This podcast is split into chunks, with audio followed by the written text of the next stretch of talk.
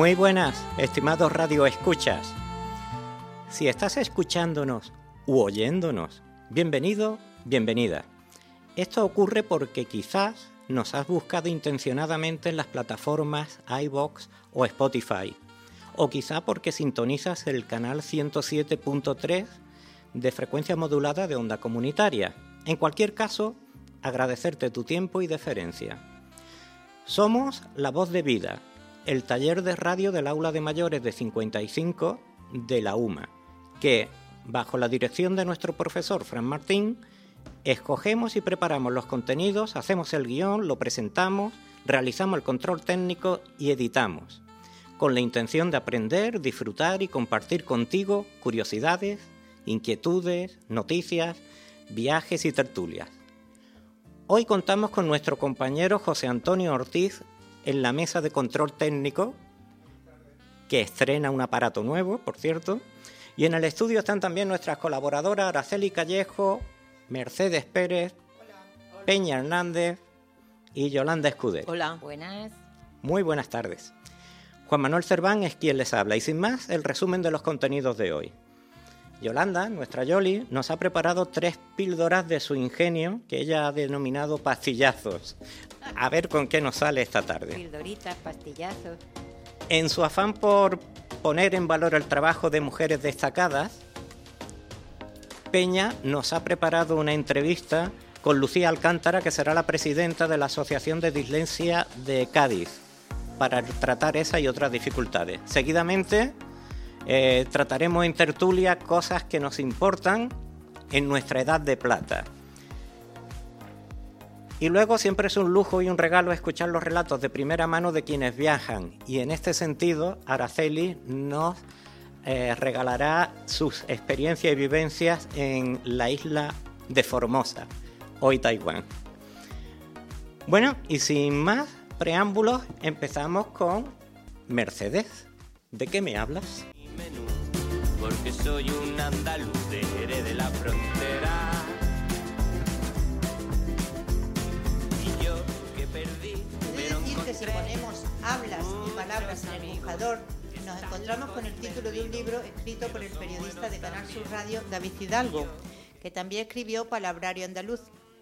Lo comento como información por si a alguien le interesa y quiere leer el libro. El otro día en un artículo de la Fundación para la Investigación y Desarrollo de la Cultura Española leí lo siguiente. Las palabras son seres vivos, nacen, viven y mueren. Las hay que tienen una vida larga, pero también las hay que desaparecen antes de tiempo bien porque aquello a lo que dan nombre ya no existe o bien porque otras palabras las sustituyen. Y yo voy a añadir otro motivo más, y es porque, mm, que en mi caso, cambiamos de lugar de residencia y en el lugar al que llegamos, pues no entienden de lo que estamos hablando, incluso volviendo a nuestro lugar de origen, donde aprendimos esas palabras, pues ya no las usamos, porque nos hemos acostumbrado a no usarlas y porque las nuevas generaciones tampoco las usan. Cierto es que hay muchas palabras que no aparecen en el diccionario, pero eso no significa que estemos hablando mal.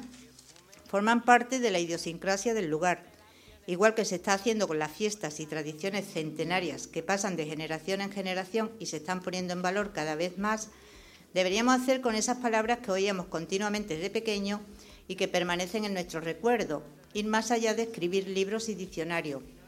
Andalucía tiene casi 800 pueblos, en España hay más de 8.000 y en cada uno de ellos hay un tesoro de palabras. Muchísimas de ellas han caído en desuso o se encuentran en proceso de desaparición, que son las llamadas palabras obsolescentes.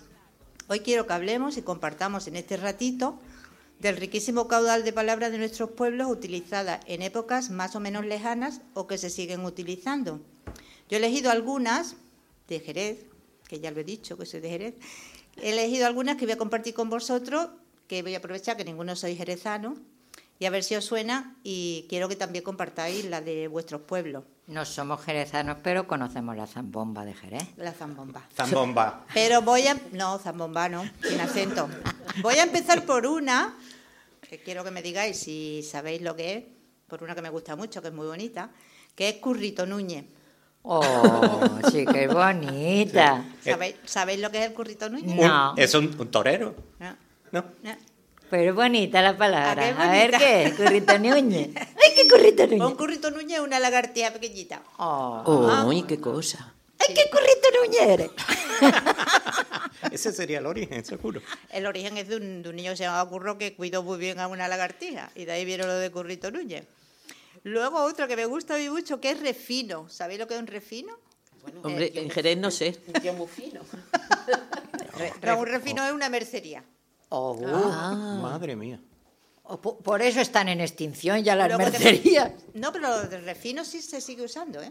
Y el currito Núñez también. El currito Núñez sigue siendo currito Núñez. La lagartija allí no existe. En la lagartija no existe. Bueno, ahora quiero que me digáis alguna de vuestro pueblo. Oye, ahora que has dicho eso, ¿Quieres a mí una- me ha venido, perdona, me ha venido ultramarino. ¿Eso se sigue usando? Ultramarino. Sí. Sí. Bueno, poco. Se sigue usando poco. Porque ya existen pocos. La quincalla.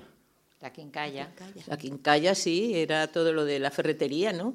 Una quincalla, mucha... Sí, era eso, era Mm. lo de O- los lacitos y las cositas de bordado y eso. Lo que llevaban los quincalleros por los Yo creo que es como chatarrería, ¿no? Un- Cosas de, de Todo. metal. Yo de Sí. no. no para mí también es todo lo, de, lo metálico, la quincalla. Pero mira, una palabra muy curiosa que se usa en la zona de la Alcarria, en Guadalajara, que es boquerón.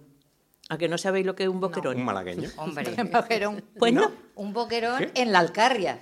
Eso, es la parte alta de un pajar por donde se mete la, la paja directamente de la era al pajar. El agujero que hay arriba, el hueco, ese es el boquerón Le del pajar. boquerón. En mi pueblo se llama bocín. ¿Ves? En mi pueblo a la fregona se le llama mocho Ah, bueno, sí, el mocho sí. es una cosa o guisopo. Sí. habitual. Guisopo es lo de... Un hisopo. Como lo eso- de los eso es un hisopo, ¿no? Hisopo. Guisopo. Mi padre llamaba a babol a la amapola. Y mi- Ababol, hombre, claro. Y mi abuela decía maula, que quiere decir algo así como cuando dice, ay, pareces tonto, ¿no? En sentido cariñoso, pues la palabra tonto no era maula, eres un maula, ¿eh? En mi pueblo pijorra. Pijorra que es. La palabra tonto. Qué pijorra eres. Qué tonta eres. Es Qué carajote. pijorro. Jerez carajote. Yoli, ¿Qué carajote eres? Yoli, en tu pueblo y el mío, ¿qué significa anca? Anca. En anca, casa de- En casa Anca. Yoli. Ir en, ir en papahuevos. Oye, ¿sabéis lo y a- que hay en? ¿En papahuevos? Ni idea. ¿En papa huevos o papa Madre huevos? Ir en papahuevos. Ah, en papa huevos. Ir en papa Yo no quiero ni imaginarme lo que es ir será- en papahuevos. Será desnudo. Ir subido aquí. Ah, en los Ah, hombros. los en- hombros. eh, claro. Ir en fuerte. papahuevos. Claro, no me en extraña. papá, en papá, los huevos. En papá. papá. Los huevos de papá. Pero si es una chica. Bueno, ¿y en tu tierra se habla de chumino? Chumino. mm, Chumino. Bueno, sí. Sí. Aquí en Málaga sí, ¿no? Chumino. Sí. Eh, un chumino. Sí. ¿Qué, ¿qué? chum- qué chuminá, qué qué, qué chumina. tontería. Qué chumina, qué Qué chumina. Claro, tontería. una tontería. Chumina No. campestre también. No. No, y chumino el, de. el chumino es el, ¿El chumino? sexo, Sexo de chumino. reproductor femenino. Uh, sí. Es ¿Y que de- se tiene muchas ¿Y acepciones. de qué viene? Fíjate la, la curiosidad. Chumino viene del de- inglés. Del inglés. Ah, ya. Show me now. Show me now. De cuando Show venían al puerto los Sí, marineros ingleses. la, la liquindoy, ¿no? Como El la aliquindó. Como liquindoy. la liquidó, Y el, el taladro, ¿cómo se dice en malagueño taladro? El Ah, el guarrito. guarrito. El guarrito. ¿Y de Pero es que qué? en Jerez es el trompo, ¿eh? El tropo. Trompo. Trompo. Trompo. Ostras, ¿de dónde vendrá eso? En mi familia éramos más finos y se llamaba la Black and Decker. Estos de Castilla. Sí, ¿y sabes cómo se dice eh, bizco? Virolo. En. Castilla, Virolo. sí, un virolo es un bizco. Y, y las Aquí empanadillas. se de- llama, sabes- aquí se llama yunquera al visco. Perdón, ¿Y tú perdón, es que se tenemos tantos pueblo? pueblos. ¿Y tú sabes cómo se llama en mi pueblo el trapo de cocina? Rodilla, porque en el mismo que se llama igual que en el mío. La jocifa, en mi, en mi pueblo es la jocifa. Jocifa además, jocifa con Z. Y en mi pueblo, ¿sabéis lo que es un cocote? No. Me voy a comer un cocote. Pues no. Una empanadilla de tomate. Anda, pues Hala. acabamos con la empanadilla. La de Móstoles. Carna, En carna. canna. Hay muchos intentos de mantener la riqueza del vocabulario y de concienciar a los hablantes de la responsabilidad que tenemos como usuarios de la lengua. Pero por muchos libros que se publiquen, solo la conciencia lingüística de las personas pueden salvar las palabras. Así que, compañeros y queridos radioyentes, salvar las palabras obsolescentes está a nuestro alcance. Vamos a intentarlo. Oye, podemos recordar algunas palabrejas. Digo, yo me he quedado con muchas.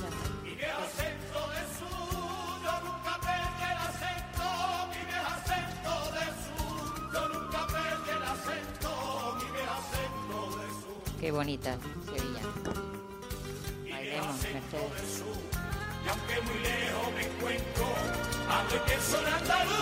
Bueno, pues con esas, esas palabras en desuso.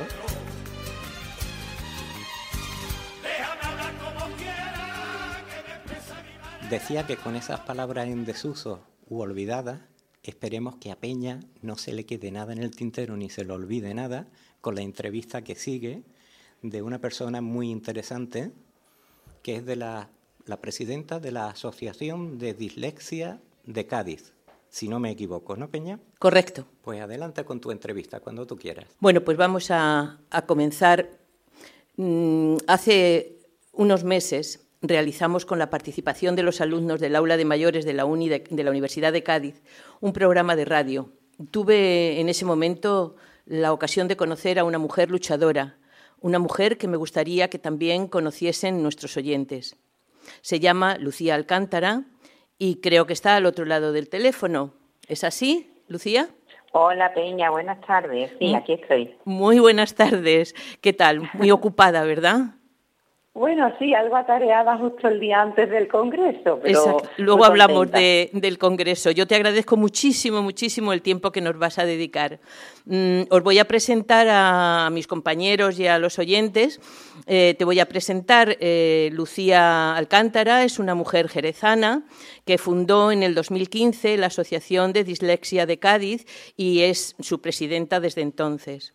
Es mm, graduada en educación infantil eh, en el 2021 por la Universidad de Cádiz, tiene un máster en investigación educativa en 2023, también por la Universidad de Cádiz, y actualmente está realizando un doctorado sobre investigación práctica y educativa. Lucía, vamos a empezar por el principio. Explica a nuestros oyentes qué es la dislexia. Pues mira, la dislexia es un trastorno del neurodesarrollo que afecta a un 10% de la población, es decir, una de cada 10 personas eh, tiene dislexia y en muchos casos ni siquiera lo sabe. Actualmente no llegamos ni a un 2% de identificación. Eh, ¿Qué dificultades presentamos? Como es una dificultad específica de aprendizaje, tenemos eh, serias trabas a la hora de eh, identificar o relacionar los sonidos con los grafemas tenemos dificultades con la conciencia fonológica. ¿Y esto qué Nosotros lo podemos explicar así muy sencillo en tres grandes grupos. Dificultad específica de aprendizaje en el área de lectura, y ahí podemos presentar eh, una baja velocidad lectora, una mala comprensión lectora o una eh, inadecuada mmm, precisión al leer, haciendo rotaciones, sustituciones, omisiones. También podemos encontrar un área afectada que es eh, las dificultades específicas de aprendizaje en el área de escritura. Y ahí se presentan faltas ortográficas que nos pongamos como nos pongamos, no las vemos, igual que las personas que son daltónicas no ven los colores, pues nosotros podemos incluso sabernos las reglas ortográficas, pero a la hora de escribir en un mismo texto puedan aparecer de tres formas distintas. O eh, no ser capaces de expresar por escrito todo aquello que sabemos. También una grafía muy prieta o muy laxa e ilegible. Y por último, las dificultades específicas en el área de las matemáticas o discalculia. Dificultad en las horas del reloj, las tablas de multiplicar, la noción espacio-temporal o el conocimiento abstracto. Fíjate qué diferentes pueden ser la, las personas que puedan presentar un área, dos áreas o tres las áreas tres, afectadas. Claro. Entonces, lo que sí mm, será es difícil eh, el diagnóstico, ¿no? Porque el diagnóstico incluso mmm, con estos trastornos mm, que has eh, comentado se pueden incluso enmascarar con trastornos visuales, trastornos auditivos, ¿no? Bueno, pues fíjate, mm, es difícil relativamente. Hay pruebas muy específicas que, que bueno, cuando tú ves que un chico o una chica en el aula, eh, una persona que es inteligente, sin embargo luego a la hora de los exámenes no demuestra todo lo que sabe en el día a día o que tiene otras capacidades. ¿Qué pasa? Que en la escuela actualmente todo pasa por lectura y escritura, que es precisamente donde ellos presentan la dificultad. Y ahí es donde empieza la identificación. Pero podemos identificar, yo como maestra de infantil, podemos identificarlo en el aula de infantil, porque hay determinados criterios que son muy específicos. Por ejemplo, dificultades con las seriaciones, con las rimas. Entonces, tenemos que saber qué hay que mirar y teniendo esas identificaciones el diagnóstico se debe realizar en primero o segundo de primaria. ¿Y tú crees que los docentes están actualmente preparados para identificar esos problemas de aprendizaje? No lo suficiente. No estamos formados lo suficiente. Eh, en las universidades no se profundiza y yo considero que teniendo en cuenta el altísimo porcentaje de personas que están afectadas con este trastorno, eh, realmente deberíamos de potenciar esa identificación temprana y sobre todo trabajar con ciencia fonológica en educación infantil. Para todos y todas, ¿eh? que nos vendría muy bien a la hora de, bueno, en el primer curso de primaria, eh, empezar a, leer, ¿no? Esa, esa precisión y esa funcionalidad en la lectura. Pero evidentemente las personas con dislexia, para nosotros es imprescindible trabajar con ciencia fonológica desde el principio. Mira, y mm, ¿con qué problemas os encontráis eh, a la hora de, integrar? Quiero decir, mm, eh, ¿la educación inclusiva favorece el desarrollo del aprendizaje de las personas con estas eh, dificultades. dificultades mm, de aprendizaje? Pues sí, sería estupendo. ¿Por qué? Porque, mira, por ejemplo, la normativa habla del diseño universal de aprendizaje. Distintas formas de acceder a la materia, distintas formas de demostrar lo que sabe y distintas posibilidades de entusiasmar, ¿no? De, de, contagiar esas ganas por aprender. Yo siempre digo que aprender no puede doler y si duele es que algo no estamos haciendo bien. Sí, aquello pues de la letra con sangre entra, ¿no? Esto ya creo que, hemos aprendido que está muy lejos de lo que debería ser. Pero ¿por qué tengo yo que hacer un examen escrito? Porque no te puedo demostrar lo que sé haciendo un vídeo, haciéndolo oral, haciendo un, un diseño gráfico. ¿Por qué no puedo hacerlo de otra forma? ¿Por qué no puedo aprender de forma auditiva? La lectura fácil es un recurso inclusivo y es muy desconocida por el profesorado y por la sociedad en general. Bueno, pues vamos a conocer, que de eso va el Congreso, cuáles son los accesos, los recursos y los apoyos, ¿no? esas estrategias educativas que van a permitir que todos y todas podamos acceder al conocimiento y disfrutar, ¿no? Claro. A la vez que aprendemos. Exactamente, porque mm, ¿qué te motivó a ti a crear la Asociación Dislexia de, de Cádiz en el 2015, hace ya ocho años de esto? Pues mira, mm, me motivó que mi hijo fue diagnosticado de dislexia con 16 años, en primero de bachillerato, y hemos sufrido mucho. Él ha tenido muchas etiquetas, y tenido etiqueta de lento, distraído, niños chicos, infantil, despistado. Oye, las etiquetas también, estas son peyorativas. Tener una etiqueta, porque muchas veces nos dicen, es que parece que queréis que los niños y las niñas tengan etiquetas. No. A ver, si yo tengo, sé que tengo dislexia, es como si sé que tengo miopía o si sé que mm, soy daltónico. Me va a ayudar a saber cómo aprendo, quién soy y a partir de ahí tal. Pues nosotros nos enteramos que tenía dislexia Alberto con 16 años. Sufrimos muchísimo por el camino y él no abandonó porque es muy constante y estaba su familia al lado. Pues buscamos una asociación y no la había. Pues de donde no la hay, se crea. Y por eso empezamos. y aquí estamos muy entusiasmados, con mucha energía todavía. ¿Y qué funciones desarrolláis en la asociación, Lucía? tenemos tres grandes bloques. Por un lado, acompañar a la familia. Desde el momento que tiene el diagnóstico y, empiezan los miedos, mi niño ya no va a poder estudiar, mi niña ya no va a poder hacer esto, pues no, vamos a, acompañar a esas familias para que vean que hay otros mayores de la asociación que están estudiando, que ya son maestros o que son lo que quieran ser, da igual. Eh, pues acompañamos a esa familia, pero también nos formamos. Las familias tenemos que formarnos, tenemos que saber qué corresponde, qué no corresponde a la iglesia, cómo tenemos que trabajar con nuestros hijos e hijas. Y, por supuesto, talleres para nuestros chicos, porque ellos y ellas tienen que saber cómo aprenden y tienen que valorarse. También hacemos campamentos para que se conozcan chicos que están con siete o, ocho años y vean a los mayores de 20 o 21 que bueno, que mira que estoy aquí. Ahora en el Congreso hay uno de ellos que va a comunicar en inglés. Oye, que tenemos de iglesia, pero que podemos hablar inglés, claro que sí. Entonces eso lo hacemos mucho. Las instituciones, tenemos un acuerdo maravilloso, un convenio de colaboración con la Universidad de Cádiz.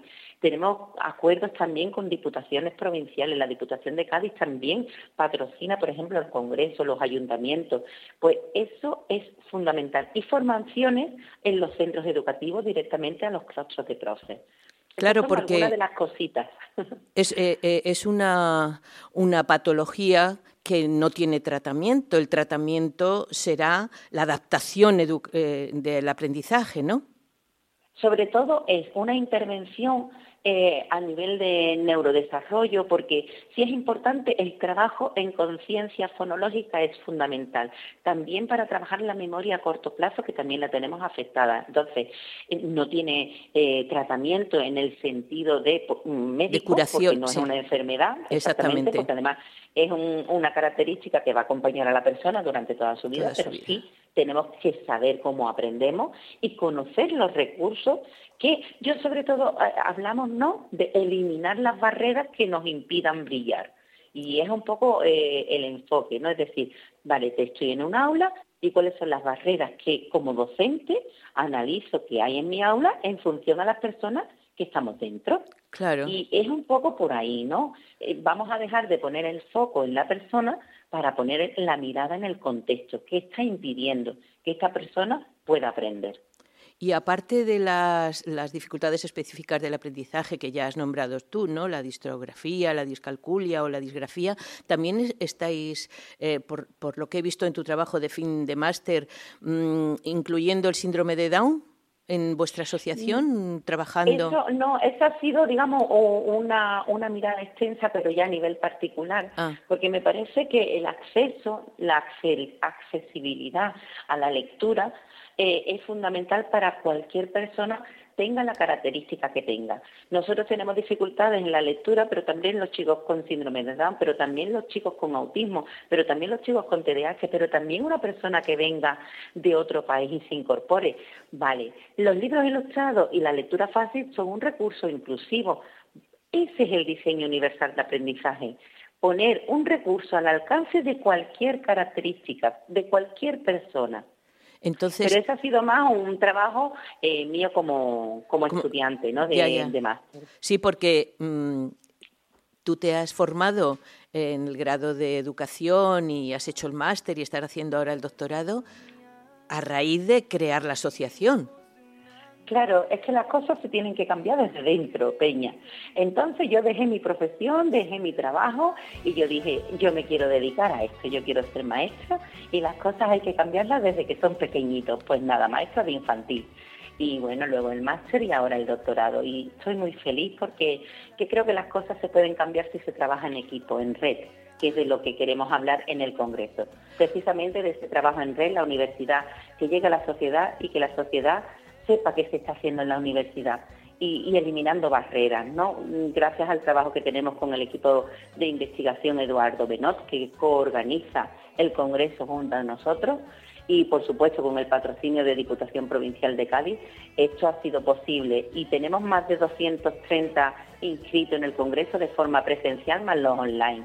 O sea, gracias a los docentes, gracias a las familias, gracias a los profesionales que dedican un viernes y un sábado a aprender. Qué bien, mm, me encanta, Lucía. Deseo que el Congreso mm, salga estupendamente, que sean unas jornadas súper fructíferas para todos. Eh, tengo que acabar aquí mi tiempo. Eh, espero volver a que nos podamos volver a, ver en Jerez o aquí y, y te dedico para terminar esta pequeña melodía. Que vaya todo bien, Lucía. Muchísimas gracias por tu tiempo.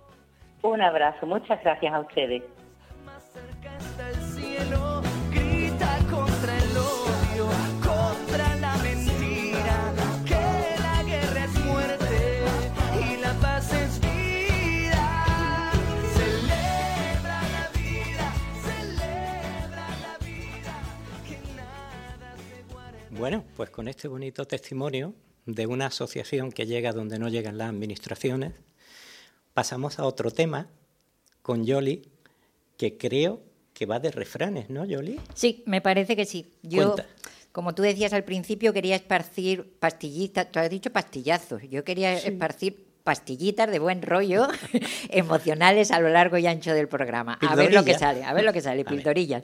Pues venga, inspiración, queridos oyentes, pongamos salsa a la vida.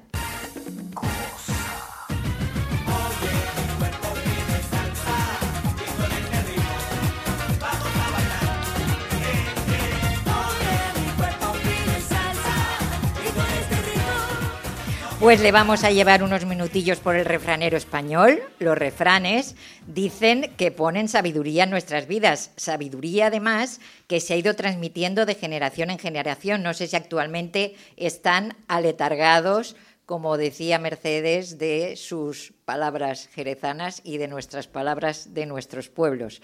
Pero hoy me gustaría recordar con todos un poquito de sabiduría popular. Se supone que los refranes nos dan consejos de vida, y qué mejor programa que la voz de vida para escuchar algún que otro refrán y a ser posible sacar una sonrisa. Quizá algún consejillo de estos refranes se pueda equivocar, no sé.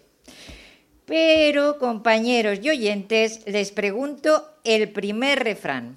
A ver si se lo creen o no se lo creen, si está en vigor o está caducado. El que canta, su mal espanta Hombre, claro que sí. La música siempre... ¿Creéis que hay canciones que espantan males? Sí, claro que sí. Ah, bueno, pues Suben el ánimo, os voy a crean poner- serotonina Que, que- que siempre me saca la serotonina. ¿eh? y la dopamina. Os voy a poner una canción que creo que para todas las edades es un espantamales. Cantádmela. Venga, vamos allá. Supercalifragilisticoespialidoso. Supercalifragilisticoespialidoso. Aunque suene extravagante, raro y espantoso. Si lo dice con soltura, sonará armonioso. Supercalifragilístico espialidoso. Uy, esto ya está muy rápido. ¿Ha funcionado? ¿Está el refrán bien o caducado? Eh, que va, estupendo, estamos todos con una energía. Venga, pues otro refrán que os pregunto. Más vale solo que mal acompañado. Oh, por supuesto. ¿Está en vigor? No te quepa la menor duda. Totalmente. Este me hace mucha gracia a mí. Cada día que amanece, el número de tontos crece. Ese también está en vigor. Últimamente más. ¿Este no está caducado? Yo No, pensaba no, que estaba gente. caducado. No, no, no, no. Yo esta última semana he visto tontos por un tubo. Completadme este. Hay dos palabras que le abrirán muchas puertas. Sí, claro. Gracias. Completádmelo. Por Gracias. favor. Por favor. Por favor. ¿Alguna más? Tira, empuje. Esa es la que abre la puerta mejor. El que ríe el último ríe mejor. Sí, Yo creo que claro. sí. ¿Seguro? O no. O no. Bueno, no algunos dicen sé. que es que el, que es Ese- más ese lento. regulín, regulín. Ah, ahí la ha dado la amiga Araceli. El último es que no lo ha pillado. ¿A mal tiempo qué? Buena cara. Buena cara y lo Paraguas, veis, ¿lo veis real? ¿Lo veis real? ¿Lo veis real? Sí. ¿A mal tiempo buena, Buena cara? cara. Sí. Sí. ¿No Hombre. es realmente ocultar emociones eso de a mal tiempo buena cara? No, es poner una actitud positiva ante algo desagradable. Y no es ponernos una máscara ahí. Si es algo desagradable, es algo desagradable. ¿no? Bueno, pero hay que darle una. Las cosas pasan. La actitud con que las sonrisa. tomes es lo que varía. Tú aquí ves actitud, ¿no? Claro. Vale, vale, vale. Yo digo que a mal tiempo hable con sus amigos, comente también sus penas y le dé una vuelta. Ah, bueno, yo es que hablaba del mal tiempo atmosférico. Ah, vale. Es que claro, yo este refrán lo interpreto como a mal tiempo de malas cosillas. Pero dile, bueno, dile malos tiempos. malos Malos tiempos tiempos. para Eso la sí. música. Ojos que no sí. ven y para la lírica. Tortazo Corazón que, no pega. sufre. Tortazo que se pega. Corazón que No sufre. no Que no, sufre. no siente. Corazón Que que no corazón siente. que no siente. En mi tierra, corazón que no siente. O redes sociales que te lo cuentan. Sí. bueno, per- permíteme uno. Venga. Ya que estoy entre mujeres. ¿El hombre y el oso? Cuanto más, feo, feo, más más, hermoso. hermoso. Más Esa es una bobada. También había peludo, ¿no? También creo que había alguno. Pues Hay ahora... un refrán que yo odio, permitidme que lo diga. Quien bien te quiere, te, hará llorar. llorar. Oh, Sí, sí, es odioso. Que eso es- que no debería lo existir. odias tú y es verdad. De las cosas a debería extinguir. Ese sería de las cosas a extinguir. ¿El trabajo es salud? No. No. Pues depende. Bueno, hoy venía escuchando en la radio que el- si tú trabajas, el, trabajas en lo que a ti te gusta, Sí, claro. para eso dicen que el, el porcentaje es el 4%. Sí. Un poquito. Eh, el 4, no, de 4 de cada 10, perdón, el 40% eh, dice que eso no es trabajo. Ah, Bueno, vaya. no. ¿Y qué universidad ha hecho eso? Porque eso viene de un Eso, estudio. eso lo han Un dicho los estudio. japoneses. que Ah, ya no- Si es que los japoneses Están luego un viven poco en más pa' allá que pa' cubículos acá. chiquitillos, vamos. Eh, el que tiene boca Se equivoca. ¿Y qué es la paciencia? La La madre de de todas todas las ciencias. ¿Y quien tiene un amigo? Tiene un tiene un tesoro. tesoro. haz bien y no. Mires Mires a a quién. quién. No te acostarás. Sin saber algo nuevo. Sin Un- saber una cosa, una cosa más. que no me lo rimáis. malos no, que- tiempos, los- malos tiempos para la lírica. Los refranes hay que rimarlos. Hay que rimarlos totalmente. Pues en cualquier parte, todas las semanas, tienen martes. Ya está, rimado. Es- Rimado. ya está, Venga, rimado. ¿alguna más? Sí, ¿Habéis buscado? Sí. Al que, Wikipediamente. al que madruga, Dios le ayuda. Le da más tiempo a hacer mi cosas. padre tenía un refrán que me gustaba A un montón. ver. Dice que K1 es K1 y tiene sus K1. Muy buena. Pues queridos oyentes, termino este ratito refranero con un consejillo emocional sabio. Dime con quién andas y te diré quién eres. Escuchen, escuchen las cosas que les gusta a esta gente con la que hoy hago el programa y rodéense de buena gente. buena vibra. A mí me gusta salir a la calle, la buena gente de luz encendida, los corazones que no caben dentro. Ay, cómo me gusta la vida. La primavera de brazos abiertos y las canciones que no son mentira, ese milagro que viven los besos. Ay, cómo me gusta la vida. Y donde nos lleve el viento, donde los sueños nos. Bueno, ahora quiero contar también con vosotras, Yoli. Me, me da envidia cuando veo cómo nos, cómo nos mueves por tus territorios y cómo nos anima y cómo nos sube la autoestima. Se- se estaba pensando la- un refrán de la envidia y, y no se me ocurre, vamos. El- para el próximo día, lo tenemos que buscar. Ahora eh, me gustaría seguir con esta buena onda y contar con vosotros en una, en una tertulia sobre lo que os voy a comentar. La Fundación Mutua de Propietarios, que yo no la conocía hasta ahora, realizó un estudio en 2022 para conocer cuáles eran las principales preocupaciones de los mayores, con este resultado. En primer lugar, tener problemas de movilidad. En segundo, padecer una enfermedad crónica. En tercero, no disponer de dinero para vivir. Cuarto, no tener una jubilación o pensión. En quinto, estar solo. En sexto, no tener una vivienda accesible, adaptada a mis necesidades de movilidad. En séptimo, creo que es no disponer de vivienda propia. Y en octavo y último, sentirme discriminado por la sociedad. ¿Cuáles son vuestras preocupaciones ante el futuro una vez que hemos alcanzado esta edad plateada? Contadme. Venga, Peña, creo que Eso, tú- como yo soy la mayor, Sí, tienes más experiencia. tengo más experiencia, más preocupaciones, más hijos, más, Más nietos. nietos. Pues esas son mis preocupaciones. Eh, a nivel personal, mi preocupación es mis piernas. Es decir, que termine siendo dependiente por movilidad. Eso es a nivel personal mío. Y luego, pues, las preocupaciones que me. Me tienen. son las que pueden afectar a mis hijos o mis nietos en cuanto a salud, fundamentalmente, en cuanto a trabajo. Yo tengo ya nietos mayores, han acabado la universidad y empiezo a pensar ya, los hijos están con su trabajo, ya empiezo a pensar en el problema de los nietos. Sí. No es algo que me quite el sueño, pero son preocupaciones y sobre todo me preocupa la salud, la salud de, de los míos. Y la tuya propia, tus dos principales Eh, preocupaciones más tienen que, que, ver con salud la es salud. mi problema. Sí, las dos principales de las que has dicho, yo las Coincide. que- sí. Yoli, ¿tú? Yo coincido con la salud. Como primera prioridad. A ver, después de haber pasado un cáncer, eso no se te quita ya de la cabeza. O sea, la, la salud se convierte en tu preocupación y Y en tu tu, prioridad. prioridad, en Claro. ambas cosas. La salud, hago mención a la salud física y mental, porque las dos cosas son... O sea, Importantes. la- es que la una no puede ir sin la otra. Y me pasa como a Peña y la familia. O sea, los míos me preocupan mucho. Eh, también eh, por parte todavía de eh, ascendientes. O sea, que yo todavía tengo ascendientes en mi vida, con lo cual ahí, quieras que no, tienes una preocupación añadida y permanente. Creo que coincidimos. El dinero también me preocupa, ¿para qué lo vamos a negar? Me preocupa y me preocupa, ya está. El dinero es un problema, la vida está como está y me preocupa el dinero. Lógico, pero no está en tu primer, eh, en, en tu primer puesto. En el escalón no. El escalón, el podium 1, 2 y 3 estaría... Yo coincido, yo coincido con las dos, con Peña y con, y con Yolanda. Yo creo que la salud es lo primero y además yo tengo una frase que siempre digo, ¿qué me deparará el destino? ¿no? Porque cuando ve algunas enfermedades o ve alguna dependencia ya extrema, pues piensas, oye, tengo una edad, tengo 60 años ya, ¿Cómo estaré dentro de 10 o 15 años? Si estoy, claro. Estará buenísima. Acomete. Y eso, y eso me preocupa enormemente. Y bueno, y luego la familia. Mis nietos todavía son pequeños.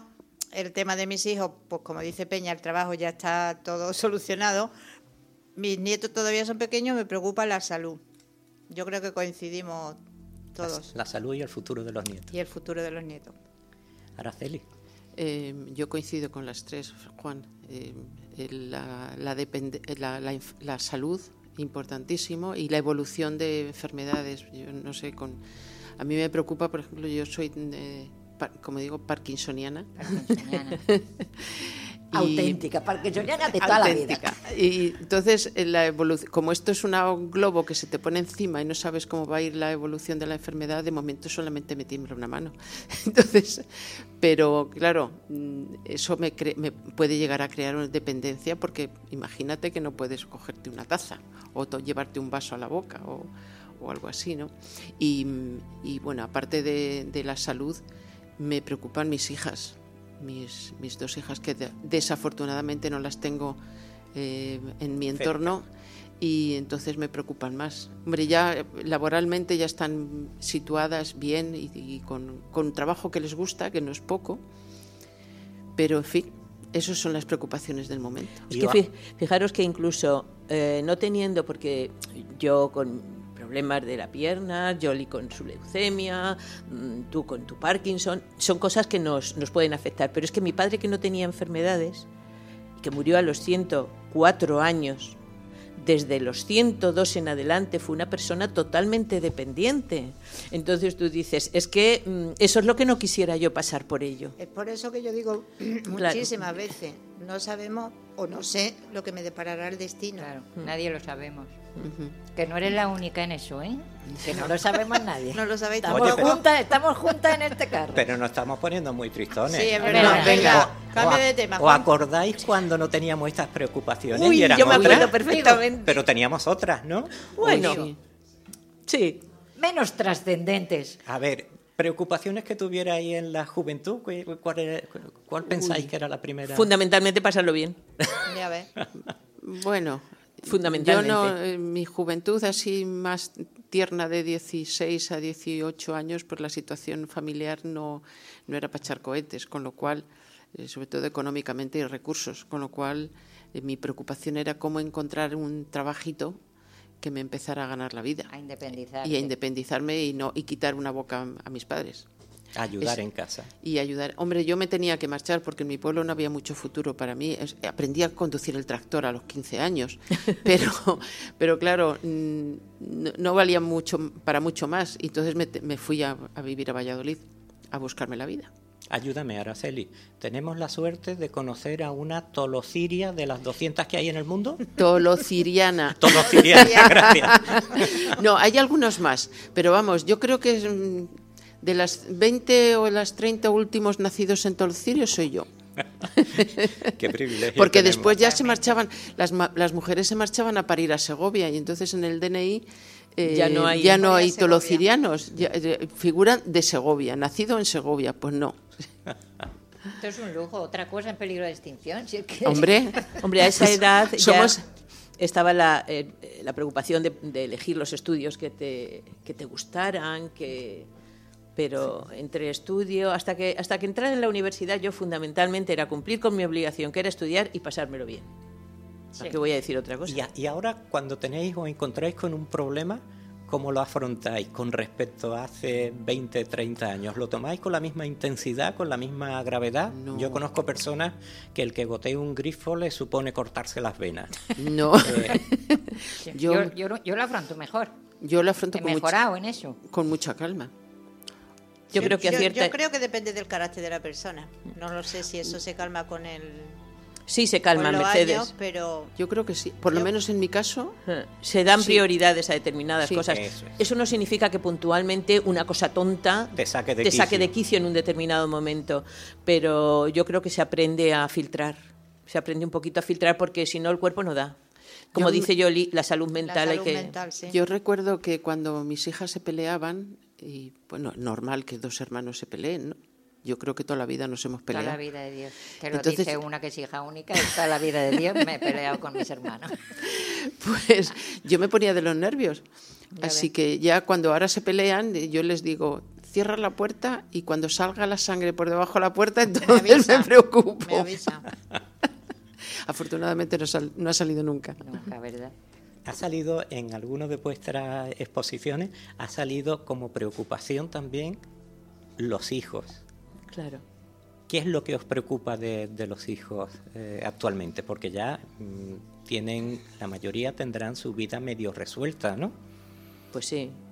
En, mi caso todo, porque tiene 20 años, o sea que... Tú tienes preocupaciones para rato. La tengo todavía... no la puedes echar de casa todavía. Esto me queda mi tareita. Hombre, los míos que ya tres tienen 50 años, 50, 51 y 52, pues de esos tres y la de 40 lo que me preocupa es su salud, que sean felices en la vida, con lo que están haciendo, con sus hijos, que no tengan problemas, cada mm. uno en su situación económica diferente y cada uno con su carácter y eso es lo que me preocupa de, mis hijos. Ya, ya no me preocupa que se vayan a drogar, ya no me preocupa que vayan a, ir con malas compañías, ya lo que me preocupa es su futuro, lo mismo que me preocupa para mí. Mirad, hay, otra encuesta sobre lo mismo, sobre preocupaciones, que sacó mm, otras 10 conclusiones, algunas son coincidentes, pero a ver si alguna os llama la atención. Costos de atención médica, en primer lugar. Enfermedades incapacitantes. Envejecimiento físico. La asistencia física que nos puedan dar. La independencia financiera. La soledad. Depredadores financieros abuso o negligencia, el transporte, la movilidad y la adaptación a las innovaciones. Cambia un poco, pero sobre esto me ha llamado siempre, me ha llamado mucho la curiosidad una, una, una novedad, que es los depredadores financieros. A mí no me llama la, la, atención. ¿Es europea o americana? ¿O no lo sabes? O no lo sé. A mí no me ha llamado la atención porque a mi padre le virlaron 30.000 euros en las preferentes de, Caja Madrid, Caja Madrid, porque era un cliente preferente. Pero tú los depredadores lo decías un poco por las hipotecas inversas, las, todas estas cosas. No, y, por, esto, y por el y por el abrazo cariñoso en la calle, y por el asalto al anciano en el cajero automático cuando va a sacar el Sí, bueno, y ahora ya porque se ha pasado, pero hubo una época cuando mi suegro tenía noventa y tantos años que entró en casa, un llamó un, un argentino con una labia que ni te cuento para venderle un móvil que estaba medio ciego y le largó el móvil. Y mi suegro era médico, ¿eh? No era un...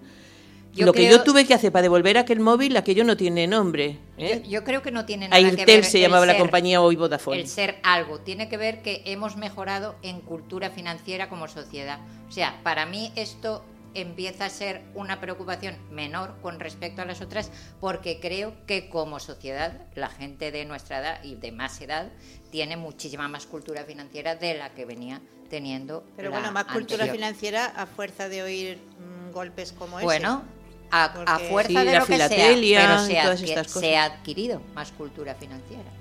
Sí, pero, aún así sorprende que a día de hoy, pues mm. el, timo del tocomocho, pues siga, siga siendo vigente y funcionando.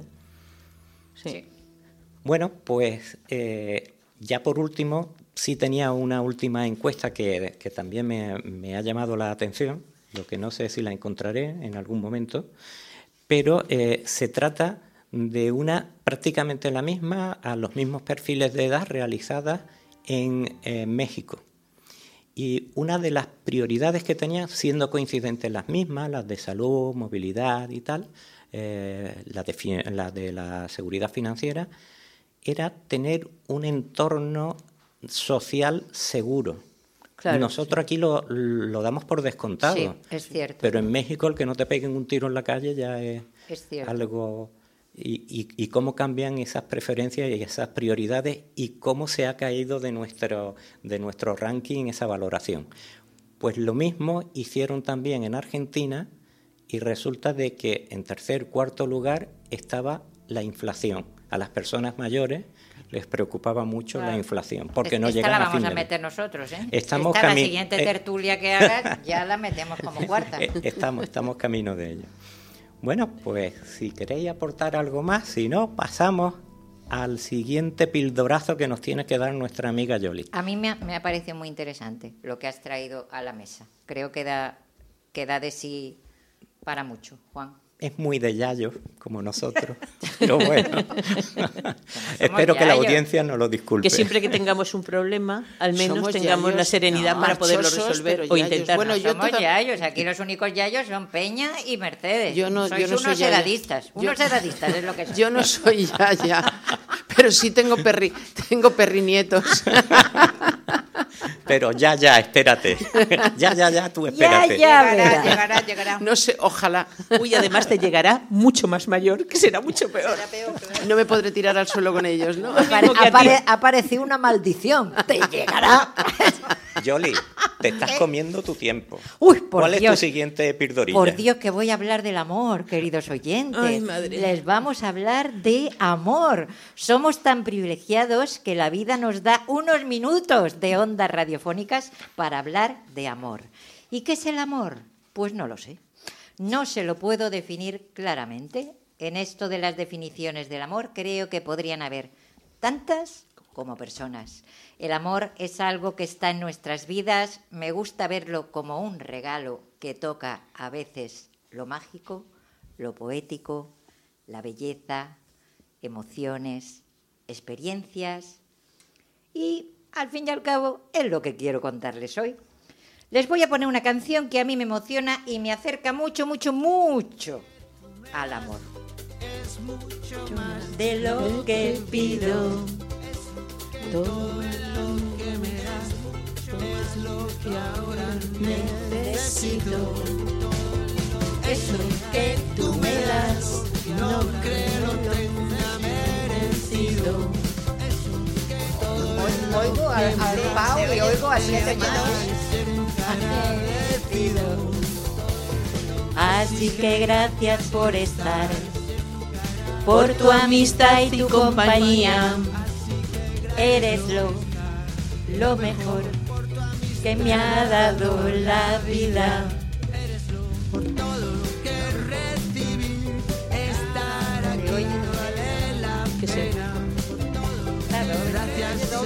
fantástico merece la pena que se oiga doble porque estar aquí vale la pena, francamente. Pues les voy a hacer un repasito por nuestra fortuna personal amorosa, esta que a veces olvidamos. El amor hace lo que acabo de decir, que estar aquí valga la pena. Es uno de los sentimientos más potentes del ser humano, motor del dar, del recibir, del compartir, del respetar y del confiar, confiar. Otra palabra bonita, Mercedes. Dicen que el amor es el motor del mundo. Exactamente. Sí. ¿Tú lo, ¿Tú lo crees? Yo creo que sí. Yo, yo creo que también. Tenemos personas a las que les importamos, que nos cuidan, tenemos personas que se alegran de nuestra presencia y del hecho de que existamos, tenemos personas que nos acompañan en momentos de dificultad, tenemos personas con las que no tenemos que fingir y todo eso mola del amor mola mazo, que sería otra palabra obsoleta. Esa ya está extinguida, esa está ya muy de moda. Pero, pero también es verdad que dentro del amor y en nombre del amor y por amor se hace, se dice, se daña, se posee, se esclaviza y a veces se amamos, se mata, mamamos malamente. Malamente. Esta no la sabemos, por Dios. Malamente. Malamente. malamente.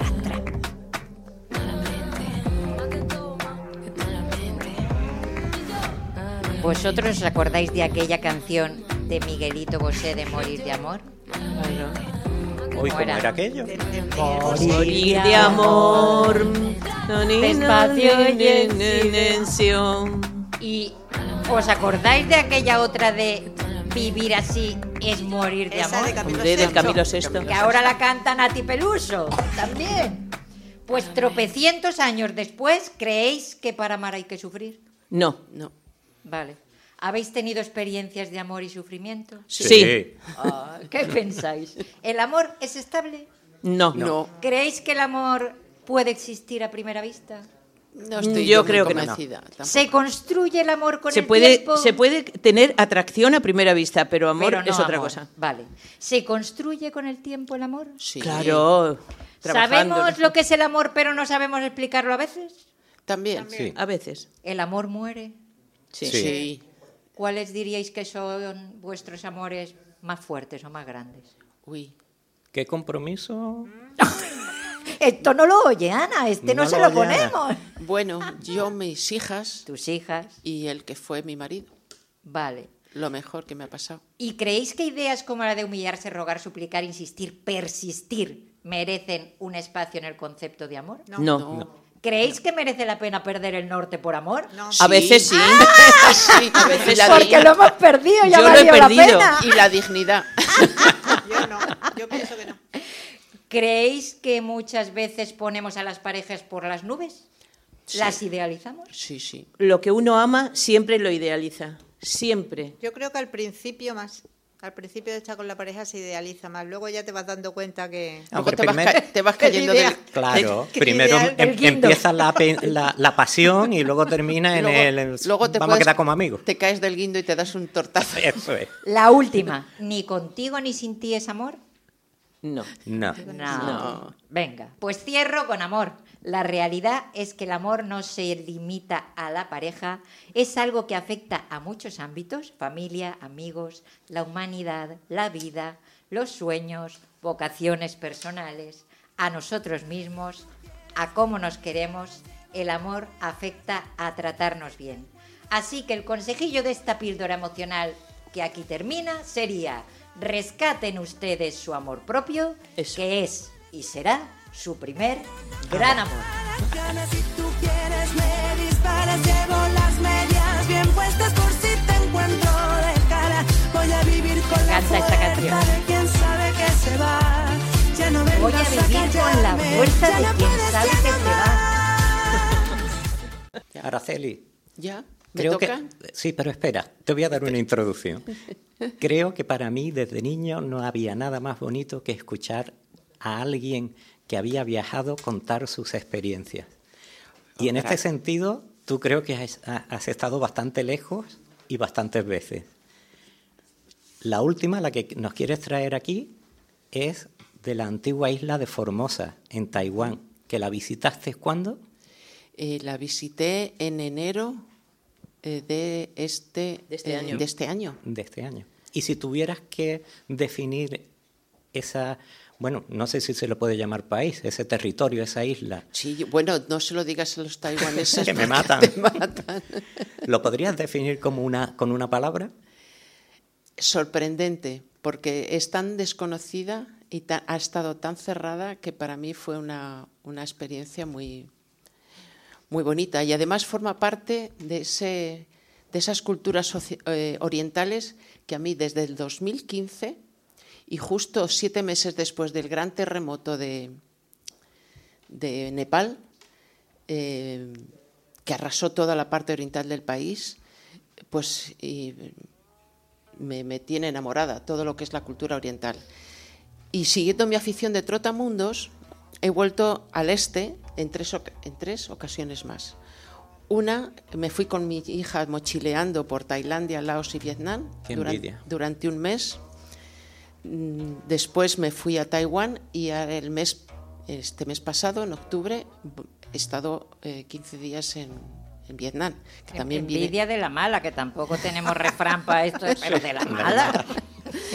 Y además lo más divertido es cómo surgió el viaje a Taiwán. Totalmente inesperado. A finales de diciembre, entre felicitaciones de Navidad, tengo un par de amigos que me dijeron, nos vamos a Taiwán, vente con nosotros. Tenemos casa en Taipei. Y a 10 minutos andando del ayuntamiento y estaremos entre el 18 de enero y el 1 de febrero. Y me compré un billete y allí que me fui. ¿Pero tiene amigos taiwaneses? No, No. son amigos franceses. Mis, mis amigos me dijeron, para llegar del aeropuerto a la capital, toma el tren de alta velocidad hasta Taipei My Station. Y dije, uy, una estacioncita. Y nos encontramos allí. pero ¿cómo es en esa inmensidad? Es un edificio de 10 plantas donde confluyen todo el transporte público de Taipei y sus alrededores, que son 9 millones de personas. Y por donde pasa una media de 700.000 taiwaneses a lo largo del día. Se me ocurrió la feliz idea de irme a un patio central como posible punto de encuentro. Y, eh, en un espacio que es como el campo, un campo de fútbol. Qué barbaridad. Donde había un montón de gente sentada en el suelo y felizmente allí me encontré con Jean-Charles y Pierre, que son estos dos amigos. Nos dimos un gran abrazo porque yo estaba acojonada, con perdón, que entre aquella multitud no fuera a encontrarlos y no tenía la dirección de la casa. Y en fin, eran las 8 de la tarde, hora de Taiwán, y 24 horas después, desde allí, hacía 24, más de 24 horas que había salido de Málaga. ¿Y tú cómo consigues casa en sitios así? pues mira, estos, eh, ¿queréis, ¿queréis, que os presente a mis amigos? Sí, los, amigos, los amigos de mis amigas Incluso si amigos. Hombre, y que nos inviten también a Taiwán. yo les cedo pues, mi casa. pues mira, mis amigos son usuarios de plataformas de intercambio de casa, eh, como por ejemplo eh, Home Change, que funciona en todo el mundo. Te das de alta, pagas una cuota, me parece que son unos 50 euros al año, publicas tu casa eh, en, la, red y publicas diciendo que tienes la posibilidad de ocupar tu casa a cambio de que tú puedas hacer lo mismo en otra parte del mundo. En España es un tanto difícil, no está muy extendido y es más complicado, no hay cultura de intercambio. Pero esta gente se mueve por todo el mundo. Han estado, este verano me fui con ellos a Valencia. Cogimos una casita al lado del, bueno, no sé exactamente dónde, pero un sitio fantástico. Y os voy a dar unos pequeños datos de, esta isla, de la isla de Formosa, que dice Juan. Está situado a unos 180 kilómetros de la República Popular China, por eso China está detrás de ella. Mide unos 350 kilómetros de norte a sur y unos 140 kilómetros de este a oeste. Em, tiene montañas de hasta 4.000 metros de altura, nueve parques nacionales. En Taiwán viven unos 24 millones de habitantes en el que el 75% de la población ocupa el 25% del territorio y el otro 25 eh, y el resto del, territorio, o sea, el resto de los habitantes, ese 25 ocupa la mayor parte del, territorio, el otro 75%, que es la zona eh, eh, más agrícola y más montañosa y demás.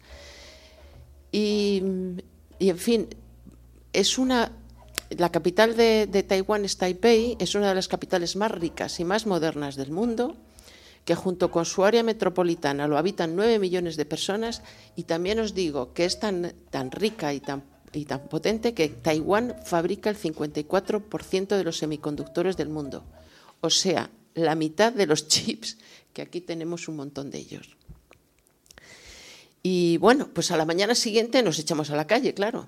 Y mira por dónde nos encontramos un restaurante de un español, el Marqués. Un vallecano que llevaba 12 años viviendo en el país, casado con una taiwanesa y que nos hizo una paella a la vez que nos contaba muchas cosas sobre cómo es ese país y cómo movernos en Taiwán. Ah, eso, ¿cómo se puede uno mover por allí? ¿Qué medios de transporte? Pues mira, eh, es fantástico, en transporte público. Nos movimos en transporte público, en autobuses, en trenes de alta velocidad, en trenes de cercanías, en metro. En Taipei funciona sin conductor. No tiene conductores de metro. Anda. Qué fuerte. los chips. los chips es que son, están muy adelantados. El precio es bastante barato y se paga con un, eh, por trayecto y con una tarjeta monedero que se carga en las máquinas. En el resto, eso es, eso es en, Taipei. En el resto del país, incluso para visitar los parques nacionales, funcionan perfectamente los trenes, los autobuses.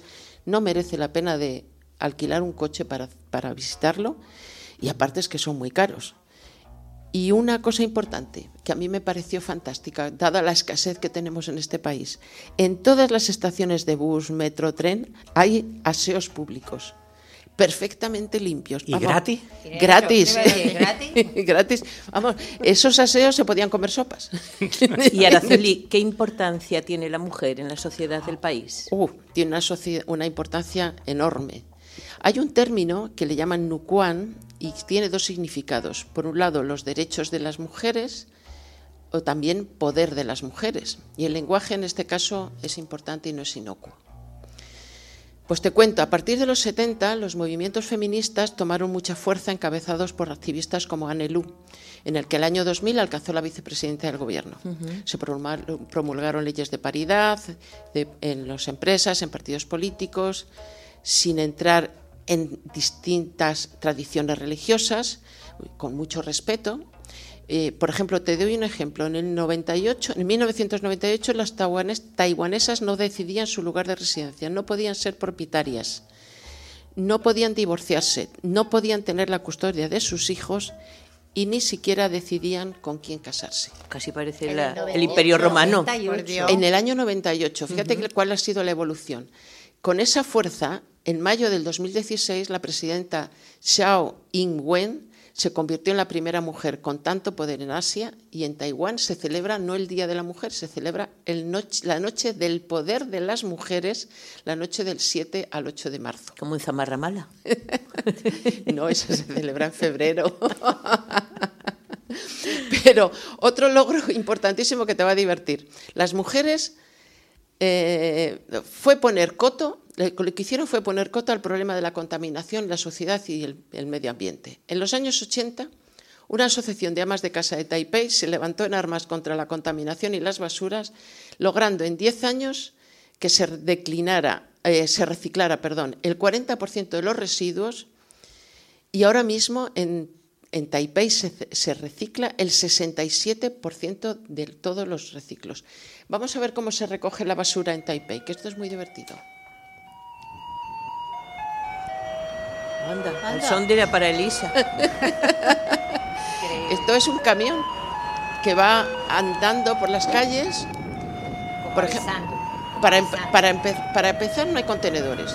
Estos camiones que llevan la música, que yo grabé, pasan por las calles centrales y principales de la ciudad para que la gente que se, que se hace cargo de su basura y que tiene que estar perfectamente separada la deposite en los camiones.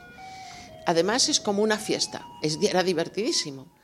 Eh, y sobre todo para los niños, porque se organizaban eh, teatros de calle, eh, un tipo de verbena y además formaban... Perdona, perdona, ¿cada cuánto tiempo recoger la basura? ¿Todos los días? Pues me parece que era cada tres días y es un problema porque, porque en, Taiwán hace mucho calor. Ya ves. Oye, ¿y cómo se divierte esta gente? Pues haciendo socializa, se socializan, se, se ríen en la calle se bailan, cantan y se lo pasan pipa. Tú cantaste allí seguro y bailaste. Por supuesto. Por supuesto. Pero eh, ¿cómo se divierten los taiwaneses, como tú dices? Esto es karaoke. Eso te iba a decir, digo, esto parece un karaoke, ¿no? Es un cantando en las calles, en los mercadillos, Los taiwaneses socializan y se divierten en los, mercadillos, sobre todo en los nocturnos. Eh, por ejemplo, los de Xilin o los de Kilun y en cualquiera de las ciudades del país. Allí conviven las viejas tradiciones, la modernidad, la más, entre todos los puestos la más avanzada tecnología y los usos más ancestrales. Se reúnen familias en torno a puestos de comida en la calle, cada uno con su especialidad y además bailan al son de estos espontáneos. Estos espontáneos, fíjate. Son espontáneos y díscolos. Sí, y además llevan su música enlatada para, para bailar. Y ahora bailan en los parques, es otra de las maneras.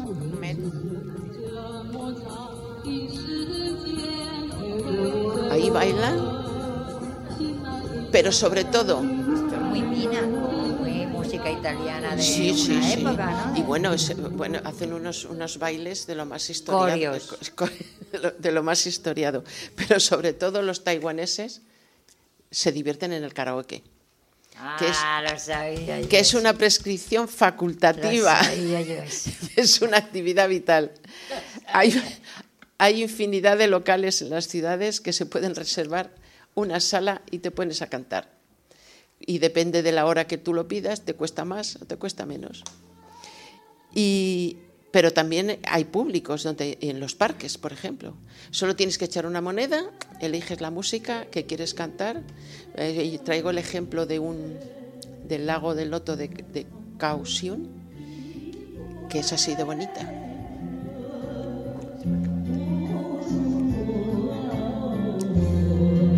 Pues con esta forma de divertirse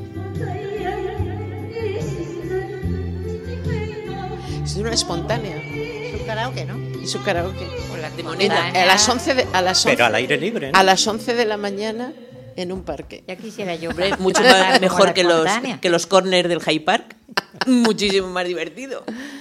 Bueno, pues hemos viajado un rato por Ha- ha el sido un lejano placer. Oriente. Muchas gracias. Ha sido un Araceli. placer. Acuérdate que los amigos de mis amigas son, son son mis- mis sí, amigos. sí. A ver, a ver, y- a ver cuál es cuál es el cuál es el próximo viaje que me proponen. Eso es, o pásanos los datos de Jean Paul y de su compañera.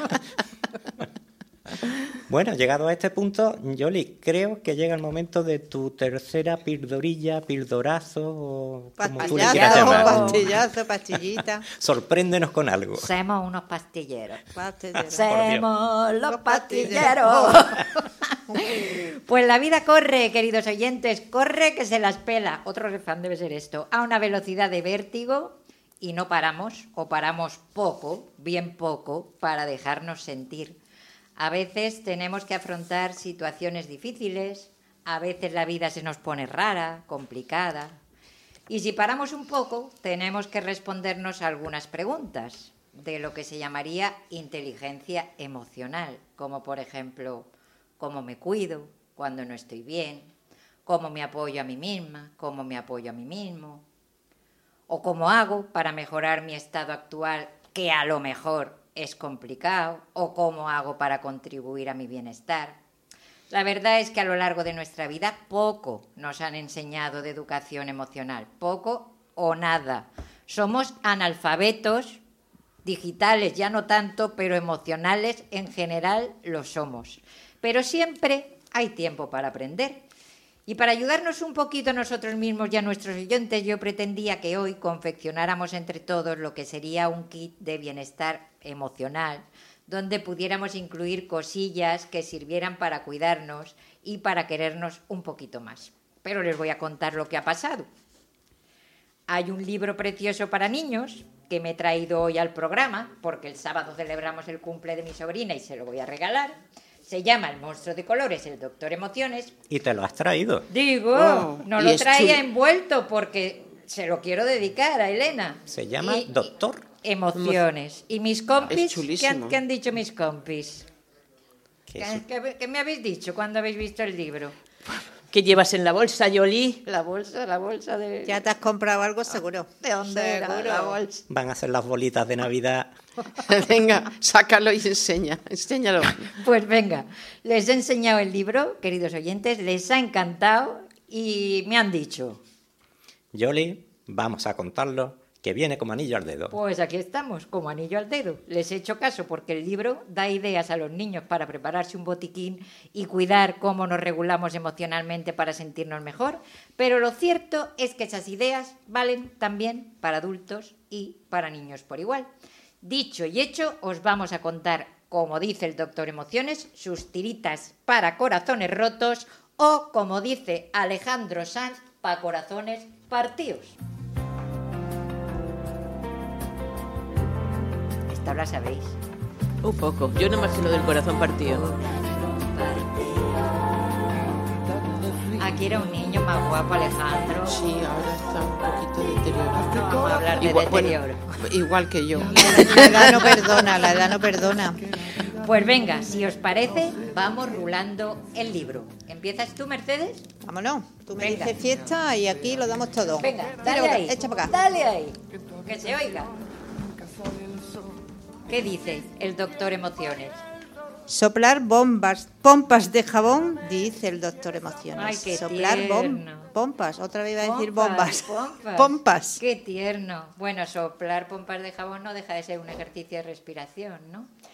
Oye, la neurociencia dice que respirar es una de las herramientas que tenemos más a mano y más fáciles para Pues- regularnos y respirar de manera Es consciente. verdad. Y Nazaret Castellano, que, que- que Peña la admira muchísimo a, a esa mujer. Pásale, pásale el libro a, a para Peña. allá. Tráelo para Venga, acá, Peña. tráelo para acá. A ¿Qué ver. más dice el doctor Emociones. Ay, una mantita suave. Oh, Me parece maravilloso el tacto de una mantita o de un peluche agradable para acariciar. qué bonito. Araceli, Hoy el libro dice mover el cuerpo o hacer deporte. tú caminas mucho, ¿no? Un poquito. Digo, yo te veo. Sí. Monte arriba, monte abajo, Como las cabras. una gacela. Juan, ¿qué dice el libro? Escuchar el sonido del mar. Oh, ¿Sabéis que hay unos aparatitos de sonidos blancos en los que viene el sonido del mar? yo lo conozco. ¿Vosotros lo conocéis? Yo no. No. Se llaman aparatitos de Yo- sonido la, típica, blanco. la típica caracola. ¿Eh? Pues estos son aparatitos de sonido blanco que, entre otras cosas, tienen agua, el sonido del mar. La verdad que son, Ah, pues no lo sabía. son muy chulos. Qué chulo. También Sí. podemos escribir en nuestro diario personal. ¿Os ayuda o creéis que puede ser de ayuda escribir? A mí me ayuda escribir. A mí, A mí también. personalmente me ayuda mucho. Mercedes, ¿qué Un más baño dice? de espuma relajante. Eso a mí Ah. es que vaya. O una ducha, sintiendo bien el agua. Y, lo que pasa que ahora, con, con- como está el agua. Tú has dicho más la vale- ducha, tú más has vale dicho no la ducha hacerlo. porque te ha sabido mal lo del baño, Más del vale no relajante. Se ha dado cargo de conciencia. Sí, sí, sí. ¿Y Juan? ¿Qué propone más el doctor Emociones? Apretar objetitos antiestrés, un patito de espuma, por ejemplo. Oh, eso relaja, la verdad. Los patitos blanditos, las pelotitas de goma, esas blanditas. Las pompitas esas de. Ay, esa por Dios. esa de de el plip, papel de protección. Están los niños como locos. Eso hay que guardarlo. Cada vez que se reciba un paquete. paquete, un paquete, eso se guarda para los momentos de estrés. sí. Sí, sí, sí. Pero para los momentos de estrés Es adictivo. dice que prefiere bailar, cantar o crear música. Ah, eso te gusta. A ti lo de bailar y cantar es que ya te lo has traído en Taiwán. directo, vamos. Y dar y recibir besos. Uy, De abuela. Mercedes, Oler, oler, de abuela. oler, oler aromas que te gusten. Oh, La Semana Santa, Oh. a la que le guste. la canela, me gusta mucho sí, a la mí. La violeta. Y el jazmín, dice por ahí José. La lavanda. ¿Es El romero. La Dama de Noche. La biznaga, qué bonita flor. Mm. ¿Qué más, Juan? Hablar en un tono de voz suave y orejeras para silenciar los juicios, no los sonidos, los juicios. Jo, Jo. Sería bueno que tuviéramos unas orejeras, ¿verdad, Juan? Que Sí. impidieran oír cómo nos decimos. ¿Qué mal lo has hecho? Te has equivocado. Sí. Podías hacerlo mejor. No haces nada bien. Que acallar el despelleje. Ahora, Eh, ¿Y si podemos, si pudiéramos dibujar la emoción? ¿Qué os parece? eso es difícil. Mm. Bueno, pues si no pintar mandalas. A mí eso me gusta. O- Otra cosita de Taiwán.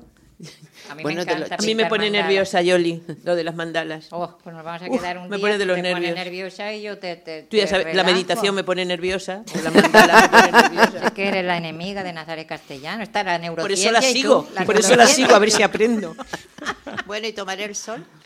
Ah, eso te gusta a ti. Eso me encanta a mí. Esa la de Jerez, Con esa la- es una lagarta, una, una... Un currito Núñez. un currito Núñez tomando el sol, vamos. Por la mañanita tempranito, al fresquito, en la playa. Bueno. Yo no soy muy habilidosa, pero también hay personas que, que les eh, trabajar con cositas con las manos, ¿no? El barro, la plastilina, amasar, hacer punto yo, también. Este, yo este año me he apuntado a un taller de barro. Para ver claro, si- es verdad, A ver si verdad. suelto el estrés mola. haciendo co- cositas. Juanito. Dice el doctor del librito tuyo que escribir y vaciar nuestras preocupaciones en un bote ayuda. Pero yo no sé cómo hacerlo. Pues necesitamos un bote. Un El cayuco. de la primitiva. Necesitamos el Un bote la- no, un cayuco. el bote de la primitiva. Oye, también dicen que una bolsita de agua caliente para tranquilizarte o una bolsita de semillas que se mete en el micro y se calienta Yo me la pongo en el cuello Sí. muchas veces. Uy, mola. en la espalda y en el cuello. Sí, El yoga, Yoli. el yoga. Las contorsiones. La... Y sobre todo hablar y compartir lo que sientes. Eso es lo principal, yo Eso creo. mola, Sí. es verdad. Y escuchar musiquita de vez en cuando ¿eh? también, ¿no? Escuchar, Es escuchar. verdad. Y hacer manualidades. Es verdad. Mirar fotos de personas queridas. Mm. Uy, eso a veces me pone muy nostálgica. Nostalgia, sí. Sí, a mí también. Y el contacto con la naturaleza, hacer excursiones, senderos, etcétera, etcétera. Acariciar a nuestra mascotita, Oye, a mí perrete, me encantaba cuando la tenía. el gatito. Me relajaba mucho, sí. ¿verdad? A mí me Te encanta tienes que buscar también. otra, Mercedes. Sí, Me da pena. me encanta estar con patas. Pues colorín colorado, Este queridos cuento oyentes, este cuento se ha acabado. Yo os recomiendo haceros con una cajita de zapatos y crear vuestro propio kit con las cosillas que os recuerden vuestro autocuidado y vuestro bienestar. Y os propongo una para terminar que podemos hacer aquí y ahora. Darnos un abrazo a nosotros mismos. Vamos a probarlo y ustedes en casa dejen todo lo que están ¿Cuánto me haciendo, que mandona. Dicen que si nos abrazamos a nosotros mismos, nuestro cerebro no entiende y lo engañamos. Es como si nos estuvieran abrazando y aporta los mismos beneficios. Así que respiren, cierren los ojos y envuélvanse con sus brazos en un gran abrazo apretado. Pongan una sonrisa en sus labios y escuchen.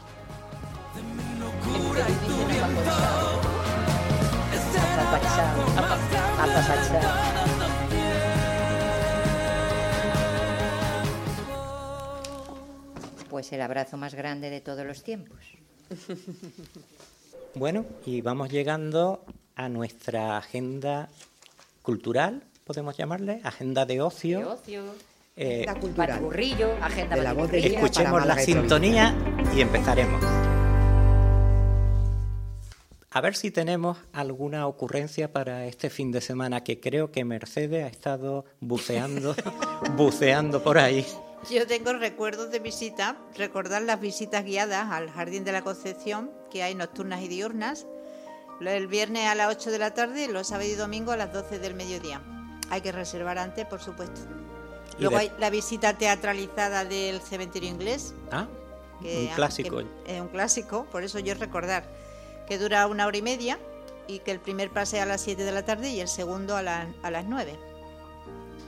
Los días 17 y 18, o sea, este fin de semana, en el Teatro del Sojo, bajo la dirección de Arturo Díez Boscovich, la Orquesta Sinfónica del Sojo rendirá un homenaje a Gershwin, interpretando Rhapsody in Blue, con Marcos Castilla como solista, un americano en París, y la suite Campus Row de Porgy and Bess. Araceli, ¿tú tenías algo también en lo que quizás participabas? Eh, sí, vamos a ver. eh, el- publi, de haz este publi. fin de semana Sí, cuenta. eh, se celebra el evento eh, Open House Málaga, que está organizado por un conjunto de, de un- de una asociación y en el que participa el Colegio de Arquitectos de, de Málaga. Y empieza mañana mismo, mañana viernes, con un concierto en la catedral eh, que, pone, que el título es La música y el espacio arquitectónico. Hay una, una pequeña visita guiada de la mano de un arquitecto y a la vez que es cantante en el coro donde yo participo, el el coro de la- del Colegio de Arquitectos de Málaga. Qué bien.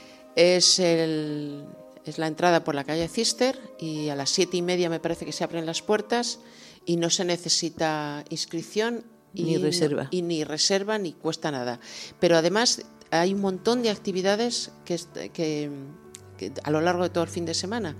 Que, por ejemplo, se abren lo que llaman open houses, abrir los espacios, ¿no? Y entonces hay lugares y edificios como por ejemplo el, San- el cementerio San Miguel, el cementerio inglés, los distintos museos, eh, muchas rutas. En la página web openhousemalaga.org tenéis toda la información, porque ahí me parece como 30 Sí, muchos edificios emblemáticos. muchos edificios emblemáticos que van a ser explicados por arquitectos y por, por personal especializado. Eso es un lujo, escuchar, Sí. eh, escuchar de un profesional la descripción. La verdad que en- en la página viene súper bien, porque la Sí. mandaste y viene súper Mm, bien explicado todo. Pues eso es lo que yo he traído hoy en la agenda. Pues yo para el 17 de noviembre, como Araceli ha hecho publi del coro del Colegio de Arquitectos, Bien, autopromoción. venga. autopromoción, yo voy a hacer promoción de mi amiga Ana Sánchez, Muy que bien. ¿A qué se dedica tu amiga? cantante de jazz, que tú la conoces. Ana, sí, Ana me fue sí. al programa. Pues Raquel Pelayo y Ana Sánchez estarán haciendo jazz en el marco incomparable del Jardín de la Concepción. Es un paseo musical, va a beneficio de la Asociación Amán para los Animalitos y sería el viernes 17 de noviembre Mañana. a las cinco y media eh, y hasta las siete y media. me dará no me da tiempo. Bueno, porque, el concierto, el concierto empieza a las ocho. Bueno, muy bien, nadie podrá decir que no hay contenidos para este fin de semana. Y además, puedes incorporarte un poquito más tarde, porque posiblemente se haya la explicación sea a las 8 y el concierto empiece un poquito, más, tarde. Vale, pues con el avión privado. Compis, compis. No es ningún evento cultural, pero es un gran evento de solidaridad que tendrá lugar los días 24, 25 y 26 de este mes en la mayoría de los mercados y supermercados se trata de la gran recogida 2023 del Banco de Alimentos. De esa gran operación de solidaridad y logística, con una generosidad y con el trabajo de los voluntarios, saldrá la ayuda alimentaria tan necesaria para miles de familias que acuden a los bancos de alimentos. Campañas como esta cohesionan nuestro tejido social. Hoy por ti y mañana pudiera ser por mí. Y así llegamos al final del programa de hoy. Sean felices y miren el lado bueno de la vida.